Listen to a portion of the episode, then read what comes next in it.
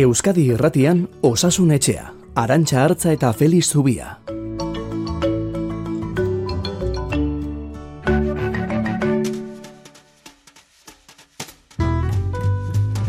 Koronavirusaren eragina zenbatekoa den jakiteko darabiltzagun neurgailuia guzti guztiek orain aste bete baino zenbaki txikiagoak erakusten dizkigute.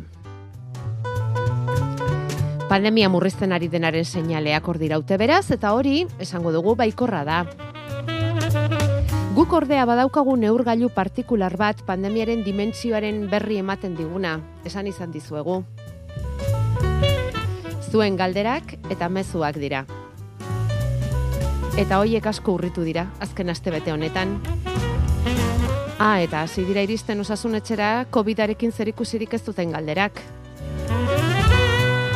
Eta horrek, guretzat, asko esan nahi du pandemia nora zuen galderak ara izaten baita.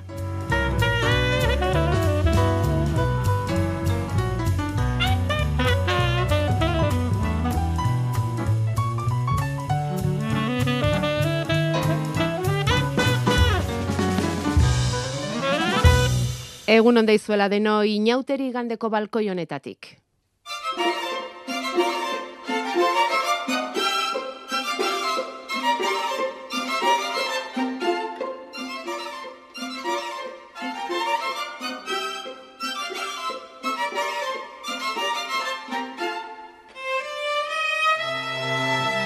Igor Martínez de Lezea soinu gidari dugula, bere ondoan joango gara, Feliz Zubia eta Biok, amarrak arte. Eta ia da zenbat eta luzeago nahiago guk. Inauterietako musika hau nola sartzen ote zaio Feliz Zubiari, hori ere jakiteko izango da. Egunon, Feliz. Egunon. Zer modu sartzen zaizu, musika hau? Bueno, goxoa data, gehiago du, ez? Ez da bestelako, Ez izango dira gaur txarangak, eta Bai, izango dira ba, bestelako bai, ba. soinu Ja. gogorragoak ere, bueno, Baina- igande goizerako egokia dela. Bai, ez da. Eta hortxe Donostia ospitaleko zainketa berezien unitatean hogeita laborduko guardia saioa bukatu duen mediku batentzat hau egokiago iruditu zaigu. Zer modu joan zaizu? Hogeita laborduko Bueno. guardia saioa, Felix? Ba, nahiko lasai, Bai. esango dugu, e, koronavirusaren eragina murrizten ari dela ikusten ari garela geu, eta, bueno, ba, kasu berriak e, ospitalean zehar gutxiago direla, e, ziura datozenak ere asko ari dira morrizten zorionez, eta, bueno, ba, bestelako pazienteak izan ditugu, bakan Mhm. batzuk, bueno, ba, oikoaren barruan esango dugu. Vale. Bueno, e, orain hilabete doble zen euskaten, doble paziente ziun, eun eta amabi eta erdira jaitsi dira, aste honetan jaso ditugun datuen arabera, ospitaleko datuetan oraindik ere zenbakiak esanguratsuagoak dira, gaur egun berreunda bost daude plantan ingresaturik eta orain dela hilabete zazpireun da hogeita ziren, beraz, zuk diozun bezala egoera obera egin du nabarmen eta eta zuek erantzen emango duzu hori. Zeintzuk dira COVID-agatik ingresatu behar izaten duten gaixoak gaur egun Felix? Txertorik hartu gabe daudenak, adindunak? Bueno, e, ikusten ari garena da, e, olatu honek, nik ez dakit olatu bat edo bi izan diren, eh? abenduan eta urtarrilaren hasieran gehien gehienak txertatu gabeak ziren, aipatu genuen eta hortxe eman genituen bi eren hoiek, eta orain gertatzen ari dena da gutxi datozela, eta datozen gutxi horiek batez ere immunitate arazoak dituztenak dira. Mm. E, transplantatuak, kimioterapia jasotzen ari direnak, tratamendu biologikoak dituztenak horiek dira, baina badiot, ba, gutxi batzuk direla, bakan batzuk direla, eta omikronen aldaera hori ere nabaritu dugu. Eta Ja. gero ospitalean bertan e, beste talde bat eta ziura ez datuzenak larogei urtetik gorakoak dira, ez? Lehendik ere bestelako osasun arazoak izan eta gainetik ba koronavirusa etorri zaiena. Mhm. Gero hildakoen datuak e, dauzkagu, e, bihar berrituko du datua osasun sailak astelenero egiten duen bezala, astelen eta ostegunetan egiten duen bezala, baina momentuz daukagunaren arabera jeitsiera horrez da hain nabarmena. Laurogeita lau hildako hori da asteleneko datua eta orain dela hilabete laurogeita hamalau ziren, beraz hamar gutxiago hilabeteren buruan. Hor aldea ez da inbestekoa. Bai, e, hau da nik uste olatu honen ezaugarria, ez? E, hildakoak proportzioan gehiago direla ospitaleratuak eta ziura datozenak baino, ez? Eta da, olatu honen ezaugarria bentzat, asko zigortzen ari direla, e, azte zazte esan dugu, bai adinekoak eta bai immunitate arazoak dituztenak, ez? E, zaurgarrienak edo ulenak direnak. Eta nik uste den honek inkuzuna dela baiek babestea. Mhm. Eta beste galdera bageneukan zuretzat Felix, birsorkuntze tasa momentu honetan 0,69an dago, gora egin du pertsona bakoitzeko zenbat kutsatzen diren adierazten duen tasa horrek pikin bate, astebete lehenago 0,68koa zen. Hala ere beti bata zazpitik egotea komeni da eta hala dago, ez dakit zenbateraino erreparatu beharko genioken puntu horri ikusteko aurrerantzean pandemiak izan dezaken bilakaera? Bueno, e, beti hori hor dago gauza da, oinarritzen dela neurketetan, ez? Eta ipatu dugu, ba, bat direla azte deixente, neurketak ez direla infidagarriak, ez direla inzorrotzak, eta beraz, ba, ez dio, gundik ez nioke horri hainbeste reparatuko. Eta gero, e, egia da baita ere, bilakera matematikoak beti kurba esponentziala zitz egiten dugula, ez? Eta kurba esponentzialak dauka igoera azkarra, jetxiera ere ziren azkarra, eta gero ba, jetxiera moteldu egiten da, baina ezaugarri matematikoa alakoa duelako, ez? Beraz, e, hori tokatzen zaigu, eta berantzen duen bitartean, ba, tokatzen dena da. Bueno, konforme.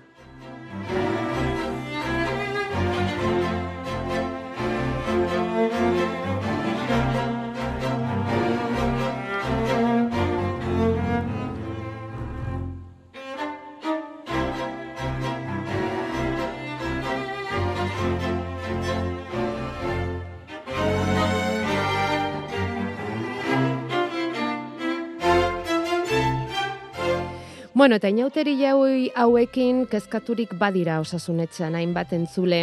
Arduraturik daude, inauteri festek ekar dezaketen jende pilaketa horrekin, harreman soziala asko ugarituko delako, eta irudiak ere alaxe ikusi ditugu. Tolosako inauteriak ospatzea ez du beharrezko ikusten, entzule honek, esate baterako, eta galdetzen dizu Felix, medikuntzari lotutako galdera ez dela, baina Zeiru itzen zaizun horrelako festak antolatzea? Ba, ote zegoen garai honetan horrelako festa handiak antolatzeko beharrik? Bueno, ba, niri iruditzen zait, e, pasagarrela zerotik egunera kolpetik, ez? Eta egia da, ba, modu normalera hurbiltzeko zantzuak badaudela, badakigu transmisioa jisten ari dela, badakigu ospitaleak lasaiago daudela, eta pixkanak, pixkanaka, ba, modu normalera itzuli behar dugula, aipatu genuen ez, dakit horrein dela biedo iru izan zen, ba, progresiboki horretara joan behar genukeela, kontua dain bapatean egite eta inbeste jende sartzeak, ba, ikara eragiten duela edo ez dakit nola esan ez, e, bintzat e, kezka bat eragiten duela. Bueno, niri ere kezka eragiten dit. E, gauza da nola egin, zer egin, garbi dago ez, e, ikon ikusi dugu tolosako irudiak behar bada degarrenak izan dira, baina beste toki askotan ere bai ez. E, ikusi dugu nola jende asko pilatu den, askotan musukuri gabe, segurtasun distantziari gabe, garbi dagoena da, ba, transmisioak edo galdu egingo direla, edo behintzat ez direla imoter jetxiko, hori jetxi behartzutan neurrian ba direla jetxiko mantzo joango direla, ziurrenik eta hori patu dugu osasun sistemak ez duen beste e, nabarituko, kopuruak behar bada ez dira inbeste igoko, baina lehen aipatu ditugun zaurgarri horienetako batek, ba, behar bada e, nabaritu lezake ez, adinekoak eta immunitate arazoak dituztenak. Bueno, ba, hor daude, niku, nire gustora ere, ba, neurri txikiagoko festekin hasi beharko genuke, baina bon, gertatu da, eta guk ondorio irreparatuko diegu, ikusiko dugu zer gertatzen den. Beste batek esaten du oso aserre dagoela. Ni oso aserre nago, aurten tolosari etzegokio nahi festa handia antolatzea. normaltasuna nahi dugula? Noski, ni lehena.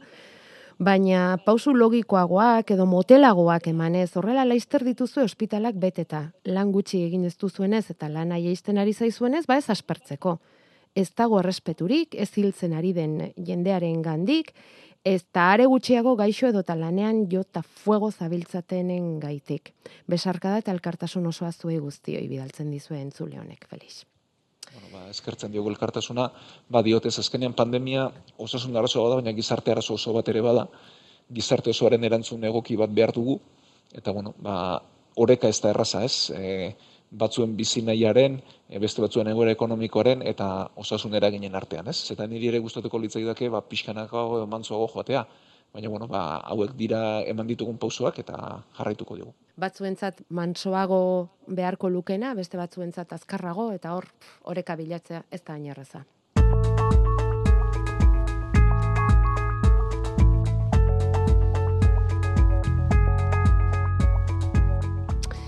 E, gure entzulek behin baino gehiagotan planteatu izan diguten korapiloa aste honetan askatu da, antigeno testen emaitza negatiboek balioko dute, COVID ziurtagiria lortu alizateko, orain arte PCR proba bakarriko nartze zituzten, nola nahi ere antigeno test hoiek baliagarrak izango dira bakarrik osasungintzako profesionalek egiten baldin badituzte, eta horrela Europako batzordeak aste honetan onartu duen aldaketarekin, horri esker Europan barna bidaiatzeko beharrezko den COVID ziurtagiri hori lortzeko beste bide bat irekiko da.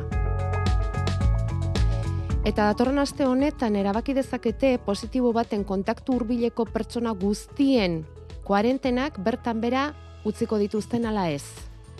Osasun Ministerioko eta Erkideguetako osasun zuzendariek osatzen duten osasun publikoaren batzordeak du aztertzekoa gai hori aste honetan. Eta hori onartuko balitz, batez ere txertorik hartu ez dutenei eta aurrei eragingo lieke neurriak. Orain komentatuko dugu Felixekin, baina nerea sarri egin Madrildi mesedez emango dizkiguzu honi buruzko xetasunak. Bai, txerdatu gabekoek bakarrik egin behar dute une honetan kuarentena, positibo baten kontaktu hurbila badira, estatuan helduen euneko bederatziri bakarrik eragiten dionek, txertoa ez jasotzea erabaki duten alegia, baina aurren gehiengoari ere egiten dio estatuan euneko amazazpik baino gutxiagok jaso du pauta osoa eta beraz orain ba, kuarentena egin behar dute kontaktu hurbila direnean. Bueno, ba, aste hartetik aurrera alda liteke hau, osasun publikoaren batzordearen mai gainean izango delako, kontaktu hurbila izan diren guztientzat kuarentenak bertan bera ustea baita txertatu gabeko ere. Neurri murriztaiak bertan bera usteko beste urrats bat da hau, baina azkena falta da barrukaldean musukoen derrigortasuna ere bertan bera ustea. Eta ez dago momentuz, osasun ministerioaren aurre ikuspenetan, azpimarratzen dute, egun mila biztanleko bosteun kasutik gora erregistratzen direla egunero, eta kutsatzen maila jeisten ezten bitartean, ez dutela neurria planteatuko. Bueno, guazen hasierara. Felix, aste hartetik aurrera etorleiteken aldaketa hori ondo ikusten duzu, nola ikusten duzu, kuarentenarik ez, txertorik hartu bai. gabekoek ere, eta kontaktu hurbil guztiek kuarentenarik egin beharrik ez dute izango. Edo zein dela ere kasua. Bai, niri egoki iruditzen zaitez, azkenean, e, bueno, ikusi da, txertatuok, ba, berroi alde hori edo, ba, itxi alde hori egin beharrik ez geneukala, baina bai sintomak zaindu, eta gero batez ere aurrak zirela neurri hau ordaintzen zutena, ez? Eta aurrei batez ere mugatzen zitzaiena zen, ba bere ikasteko eskubidea, eskolara joateko eskubidea eta bizi modu normal bat egiteko bidea, ez? E, denon izenean, denon mesedetan, baina aurrak ziren batez ere gehien mugatzen zirenak eta beren bizi modua ba gehien e, eragiten zienak, bueno, e, hori nik uste dauden gauden kontestuan ikusirik e, txertaketa zabal badaukagula e, omikronen edatzeko gaitasuna zein den eta nola gauden, ba nik uste e, egokia dela une honetan neurri hori hartzea. E, gauza bat bai garrantzitsua dela, eta da sintoma txikienak dituenak eta batez ere kontaktu izan denak, testa egin behar lukela eta positibo denak, ba noski isolatu. Ez? E, hau da, gaitza ez da desagertu, gaitza hor dago, eta kontaktu izan denak eta sintomekin jazten denak berdintzait txertatu la txertatu gabe izan, ba, bere alakoan testa egin beharko luke. Eta gero horrek ekarri beharko lukena da atzetik, eta horren zai gaude, ba, positibo diren eta zaurgarrien direnak aurrez epatu ditugun adinekoak eta geixo kronikoentzat, atratamendua jartzeko aukera.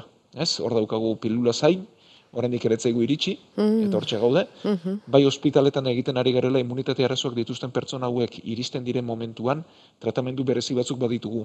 E, baditugu immunitatea bideratzeko e, tratamenduak antikorpuz monoklonalak batzuk, bueno, beste botika batzuk ere bai, Orduan, azkar iristeak komeni zaigu, ospitaletako urratza egina daukagu pertsona hauek ba, gaitza okerrera joan ez dadin, baditugu tratamendu batzuk, nez eta beti ezten lortzen euren ezaugarrien gatik, eta e, aurreko pausoa pasako faltako litzai guke ez, eta da bidezko tratamendua. E, azkar iristea komeni zaigu zer, hau bidezko tratamendu hori, ala, ala gaixo dagoena? Bi gauzak, bi gauzak. Beharko genuke, eh, gaixo dagoen azkar iristea, yes, bai. tratamenduak lehen egunetan lan egiten du batez ere, eta okertzea galeraziko luke, ja. eta tratamendu hori ere iristea beharko genuke, ba, pertsona hori jarri, eta okertze hori galerazteko. Bale, bale. Eta gero, beste kontu bat, e, laugarren dosiaren inguruan, e, txartuaren laugarren dosiaren inguruan, ikerketa egin dute ez da, imunaitate zelularrak e, zenbateraino iraungo lukeen aztertuz, eta horren arabera, laugarren dosi hori beharko telitzateken ala ez, ikertuz. Feliz, zer dakigu horri buruz? Bueno, e, gainean zule bateko sofini bidali digu honi buruzko galdera, ikusten da ba, batzuk asko irakurtzen dutela eta azken berria jarraitzen dituztela, bueno, e, ikusi da immunitate zelularra luzaro mantentzen dela txerto hartu eta ondoren. E, hilabete askotan bai, eta ikerketorrek dio urteetan mantenduko litzatekeela. Bueno, hau ez da harritzeko zerbait, e, normalean infekzio bat gertatzen denean, defentzak, bueno, batzuk aipatu izan ditugu ez batzuk ez direla naturalak direla aurren lerro bezala, baina ez direla e, bereziak eta ondoren baditugula gorputzak e, defentza berezituak sortzen dituela. eta defentsa hauek bi taldetan banatzen dira, ez? Batzuk antigorputzak edo guk immunitate humorala esaten dioguna da, eta bestea dira zelularra, zelulek osatua. Eta antigorputza jeisten doaz, baina beti gertatzen da txerto guztien ondoren eta gaitz guztien ondoren, eta hor gelditzen da memoriarekin. Eta gaitza iristen denean berriz piztuko litzateke. Eta zelularra ere hor mantenduko litzateke memoria moduan eta gaitza iristean arrankatu egingo luke. Beraz, e, aipatu izan dugu, irugarren dozia modu orokortuan ematea ez dagoela frogatua, bai hirugarren dozia beharko litzatekeela adinekoentzat eta immunitate arazoak dituztenentzat eta honek ba hori indartzen du, ez? Hau da, bi dosi hartu dituenak eta immunitate zelularra duenak ez lukela dosi gehiagorik beharko. Kontua da, hau modu e, zabalduan eta edatuan neurtzea ia ezinezkoa dela, ez? Herritar guzti hori ezin zaigut ez dago egin. Orduan bai, bideratuko lukela e, erabaki, e, osasun politikako erabaki balitzateke, dosi gehiago ez jartzea, irurogeita bost urtetik berakoi eta gaixotasun kronikoak ez dituztenei edo arrisku faktorerik ez dutenei, ez? Eta dosi gehigarriak jartzekotan talde hauentzat izango liratekeela. Ja, eta gaitza pasa duenak immunitate zelular hori handiagoa izango luke? Ba, badir, hau da ikertzen ari diren beste kontu bat, beste ikerketa bat e, argitaratu dazte honetan baita ere, eta esaten dute gaitza gehi dosi bat, txertaketaren hiru dosi adinakoa litzatekela. Hori badakigu. Men gehiago ez dakigu oraindik. Oraindik ere gelditzen zaigu jakiteko bai. Ai, zenbat gelditzen zaigun jakiteko gaitzonen inguruan.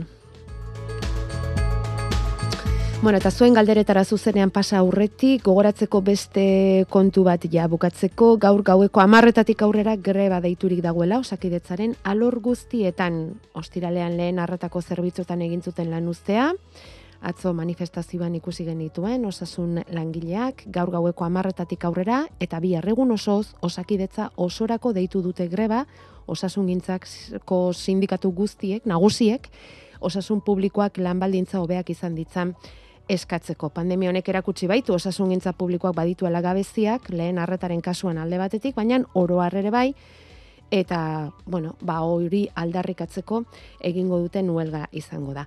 Pandemiaren beste eragin zuzen baten berri orain entzule honi gertatu zaionetik.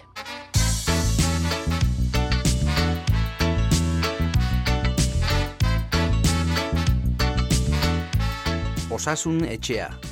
Igande goizetan Euskadi Gratian. Mezuak grabatzeko bederatzi lau iru 0 bat bibi bost 0. Ogoita laborduz martxan. Egunon, Felixen eh, saioako da. Eh, Senarra da, bilkit, prostata operatzeko agostu ezkeo bueltaka, guain boltsakin, guain amabosteun, geho kendu, berriro jarri, eta azken zean, hiru hilabete da mazka kendu gabe. Da, asuntzionen ez operatu nahi, latxarrekin, eh, residentzine ezintza latxan hauen, eta azken finean poliklinika hon behar izan dut. Hau, ez tegit, nola, nola eman leiken. Eskarrik askoa, eh? Agur. Bueno, aldete batetik daukagu, em, hori nola eraman liteken, em, ez dakit, esplikatu liteken neurrian esplikatzea, eta beste alde batetik prostatak ekar ditzaken arazoak esplikatzea, Felix. Bai, eta prostataren esplikatzea errezagoa da bestea baino. Bueno, e, hasiko gara prostata zer den eta arazo non dagoen azalduz, e, medikuntzako azalpen emango dugu, ez besteak babe ditu bestelako e, Printzak. batzuk edo, bai, bai batzuk bentzat. Bai. Bueno, prostata gizonezkoen ugalaparatuko organua da, eta bere lana hasia semena hobetzea da. Gizonezkoetan ugalaparatua eta gernu aparatua ba, batera daude, maskuria dago, bere irtera tutua uretra da, ez, sakilan barna kanpora joaten dena. Eta bueno, ba, uretrak eramango lituzke bai gernu eta bai hasia eta prostata maskuriaren erteran dago justu uretrazten den tokian, eta bere lana ba, zi hori hobetzea da. Eta on, adinarekin gertatzen dena da, hormonen ondorioz, prostata onditu egiten dela, eta uretra harrapatu egingo lukela, eta bere pasara ez dutu. Eta azkenean, bueno, lehenik eta behin, ba, pixa egiteko indarra galtzen dugu, eta bukaera ba, pixa egin ezin da geratu liteke. Eta zunda jarri behar dago, pixa horri ertera emateko, ze bestela, e, pixa pilatu egingo litzateke, atzera etorri, mina sortu eta izugarrizko infekzioak sortzeko arriskoa dagoelako. Eta puntu horretan, bueno, lehenik eta behin badira pilulak hori pixka bat moteltzeko, eraginak kentzeko, baina azken-azken erremedioak kasutxarrenetan, ba, ebakuntza egite izaten da. Eta ebakuntza uretra barnetik egiten da, zabaldu gabe egiten da, eta prostatare izatia jaten zaizkio pasabidea zabalduz. Laser bidez. E, bueno, klasikoa etzen lazer bidez egiten, e, klasikoki uretra bidez egiten zen, baina moztu egiten zen, bizturi bat erabiliz, eta lazer bidez egiteak diren onura da, bodol jarioak murrizten direla, eta infekzio gutxiago eragiten dituela. Vale. Orduan, e, Berak aipatu duelako, eh? Horregatik bai, galdetu bai, dizut. Ez, ez, ez, eta mm -hmm. e, bueno, nahiko ikoa da lazer erabiltzea, batez ere odol jari orako joera desentia duen pertsona batentzat. Mm Orduan, bueno, ba, ez dugu kasua zehatz ezagutzen, ez dakigu ba, nola etorri den, baina bueno, logikaz, osasun publikoak gai izan beharko luke honi erantzuteko, eta honi e, ba, bere tokian eta behar duen momentuan e, erantzuna emateko, ez? Beraz, nola saltzen den e, pribatuan egin behar izatea, ba, ba, salpen mediko jakinik ez du, ez? Hor bestelako faktoreak ere badaude. Eta, bueno, e, osasun zerrendak eta baliabideak eta barri izango lirateke e, faktoretako bat, eta beste alde batetik handokagu pandemiaren eragina eta ipatu izan dugunean pandemiak osasun sistema jartzen duela kolokan, ba, hau ere bai, ez? Azkenean, e, osasun sistema beteta baldin badukagu koronavirusak e, kaltetutako gaixo ez, honek oeak betetzen ditu, baina batez ere profesionalak horretara bideratzea eramaten du, eta hain lehentasunezkoak ez diren jarduera ikusten dira, eta bat adibidez hau da, ez? E, ez da hilala biziko ebakuntza bat, ez da minbizi bat, hoiek noski lehen lerroan jarri behar ditugu eta aurrena egin behar dira, baina zai dagoen izugarria da, ez? Ba, bai, Eta hiru hilabete hiru hilabete pixa egiteko ezina duenak eta poltsa batekin edo zunda batekin dabilenarentzat ba hori ere lentasuna da. Hori da.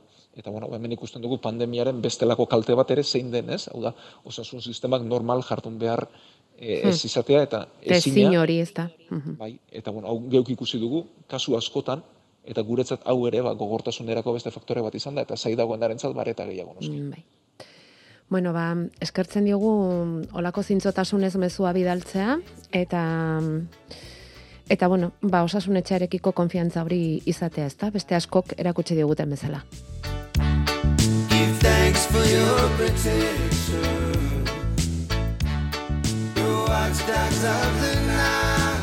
Gure e-maila osasunetxea abildua eitb.eus. Hasieran esan dizuegun bezala, zuen galderak e, izaten dira guretzako pandemiaren neurgailu eta ikusi elikadurari lotutako bat jaso berri dugu aipatu dugun email horretan. Eta da arrautzei buruzkoa, Felix.